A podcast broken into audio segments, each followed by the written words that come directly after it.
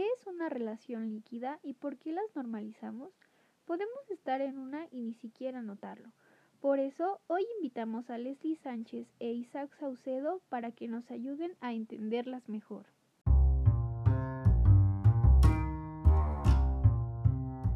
Café para dos nace de la necesidad de hablar sobre temas que solemos pasar por alto. Por eso, Nadia, Fer y yo invitamos ya sea expertos o amigos para ayudarnos a comprender mejor estos temas.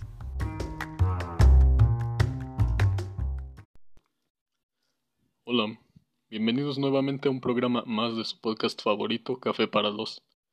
En este día hablaremos un poco de relaciones líquidas. Con su servidor Isaac platicaremos de este tema y para ello tendremos como invitada a nuestra compañera Leslie, quien nos contará un poco de su experiencia y la importancia de identificar este tipo de relaciones y cómo salir de ellas. Para comenzar, daremos un contexto de este tipo de relaciones y sus características. Seguramente en algún momento de tu vida te enamoraste de alguien, pero ese amor no fue correspondido como se debe. Era como un quiero estar contigo, pero tampoco quiero que te ilusiones demasiado. Era como estar en una relación en la que no se da un 100% y solo se busca ilusionar al otro. A esto se le llama relaciones líquidas. Eso no hace que las personas que crean relaciones líquidas con alguien no quieran a la otra persona. Simplemente no están dispuestas a tener un compromiso que las haga dar su 100%. Es como ponerse un escudo para no lastimarse. Por un lado quieren crear una conexión especial con alguien, por otro lado, no están dispuestas a sacrificar un vínculo emocional con alguien. Una manera de identificar a una persona con vínculos frágiles es darse cuenta de su falta de calidez, empatía y amor a la otra persona. Ahora, nuestra invitada nos hablará un poco sobre su experiencia en una relación líquida. Sí, así es. Como Isaac ya mencionó, yo les voy a contar un poco sobre mi experiencia dentro de estas relaciones, que aunque no lo crean, son muchísimo más comunes de lo que imaginamos, ya que muchas de las veces son relaciones que inician a partir del miedo.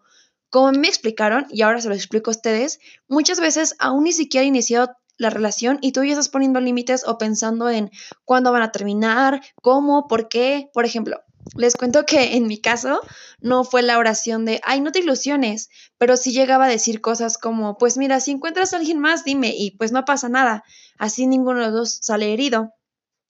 O también decía, pues si para tal fecha seguimos juntos, hacemos tal cosa. Ok, por lo que entendí, en este caso tanto tú como él mostraron falta de compromiso con la relación, pero tú sí lo querías. Entonces, ¿crees que si él hubiera mostrado más interés, tú habrías estado más segura de tener una relación más estable? ¿Estarías dispuesta a ser más abierta en ese aspecto con alguno de tus compañeros actuales? Sí, definitivamente creo que ambos lo hubiéramos podido hacer mejor. Sin embargo, no me arrepiento de nada y, le agradezco porque justamente sí me estaría dispuesta a ser más abierta con alguien más en algún futuro.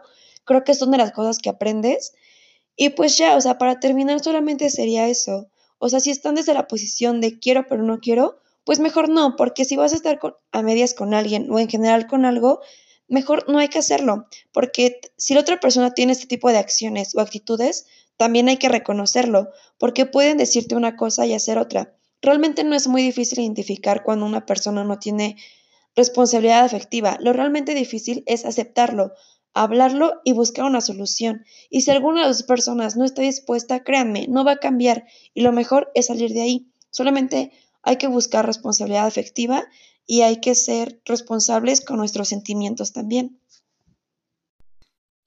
Gracias por escucharnos el día de hoy. Recuerden que cada martes subiremos contenido nuevo y si quieren que hablemos de otro tema en particular, mándenos un correo y trataremos de hacer un programa hablando del tema. Esto fue Café para dos. Thank you.